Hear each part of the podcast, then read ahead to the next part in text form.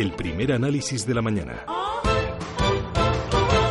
El Ministerio de Fomento se ablandó en la reunión que mantuvo ayer con las asociaciones del taxi y considerará la posibilidad de que los ayuntamientos puedan tener competencia para asignar licencias urbanas para el alquiler de vehículos de transporte con conductor VTC de empresas como Uber y Cabify.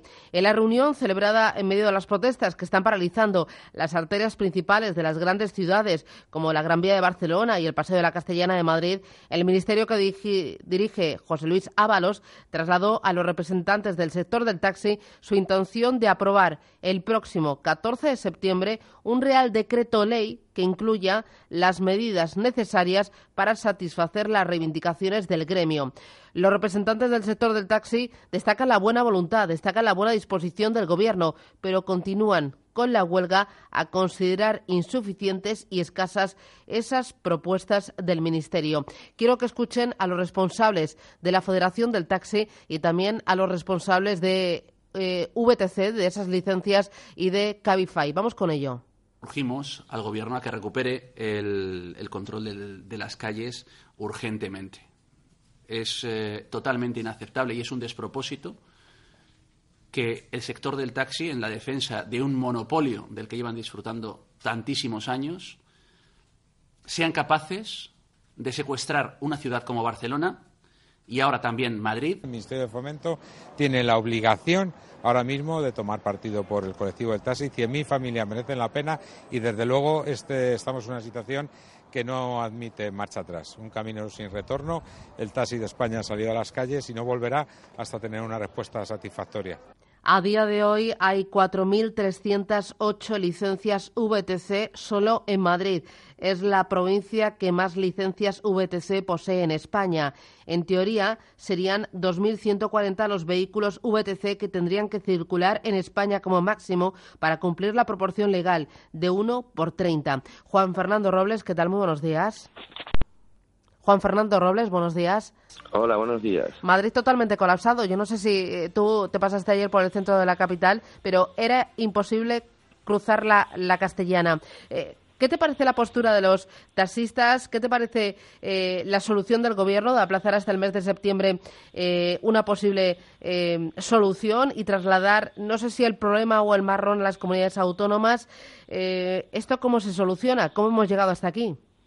Bueno, yo creo que hemos llegado hasta aquí porque la digamos que el sector del taxi que tiene bueno pues una serie de derechos adquiridos lógicamente eh, porque ha comprado unas licencias y demás bueno pues creía de alguna manera que esos derechos adquiridos se iban a congelar en el tiempo y no va a pasar lo que de otros sectores está pasando. Es decir que iba a llegar pues unas innovaciones como estos son Uber, Cabify y demás y deba revolver el mercado, ¿no?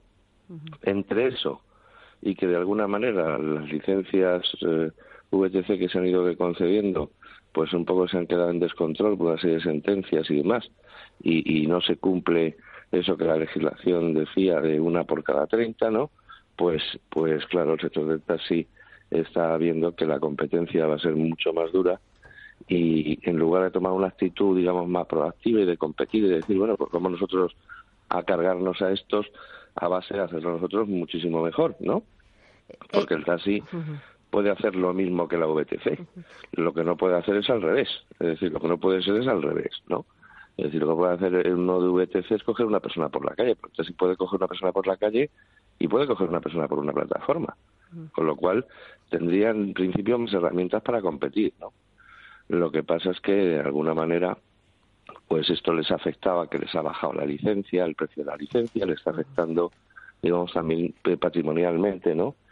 Y bueno, y, piensan que mediante la presión, pues van a conseguir más, pero creo que a largo plazo esa batalla el taxi la tiene más que perdida.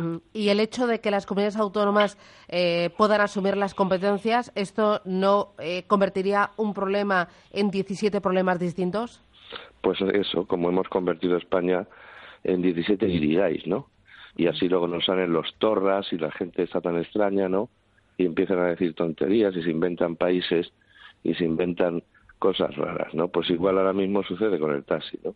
Es decir, ahora mismo el taxi piensa que si se fragmenta la legislación y las competencias, pues de alguna manera tiene más oportunidades porque, bueno, pues eh, esto ya sería un problema a nivel eh, comunidad autónoma y ya podrían influir en cada una de una manera bastante más clara, ¿no?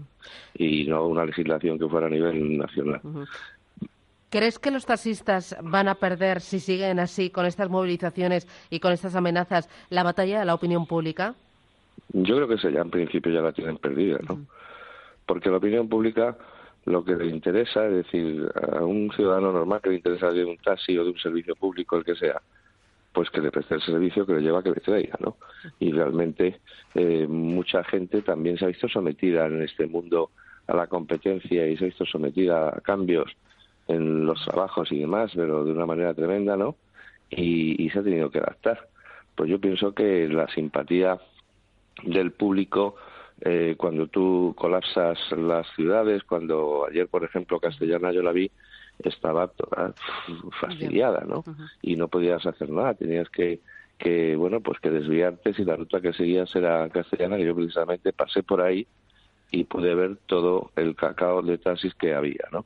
Y eso pues te parece un poco incomprensible y yo pienso que simpatía, simpatía al público haciendo estas cosas y digamos no tienen una actitud más proactiva para competir, porque tienen bastantes herramientas para poder competir, pues realmente no, no, no creo que vayan a gozar de la simpatía de la gente. Y una cosita más, ya muy rápido. ¿Crees que el ministro de Fomento, el señor Ábalos, debería de haber dado la cara y haber salido a hablar porque está totalmente desaparecido? Hombre, está desaparecido porque es un conflicto y cuando hay un conflicto, eh, pues eso, eh, a ellos les, les quemarán las manos y tampoco creo que tengan demasiada idea de, cómo solucionarlo. Es un conflicto complicado, por otra parte, y no tienen mucho que ganar en esta batalla, con lo cual eh, yo, creo que ellos han pensado que a nivel de, comunicación, pues callar e intentar que la cosa, eh, verdad, pase cuanto antes. Muy bien. Juan Fernando Robles, gracias por este primer análisis y feliz verano. Gracias. Gracias, muchas Adiós, gracias. Un abrazo.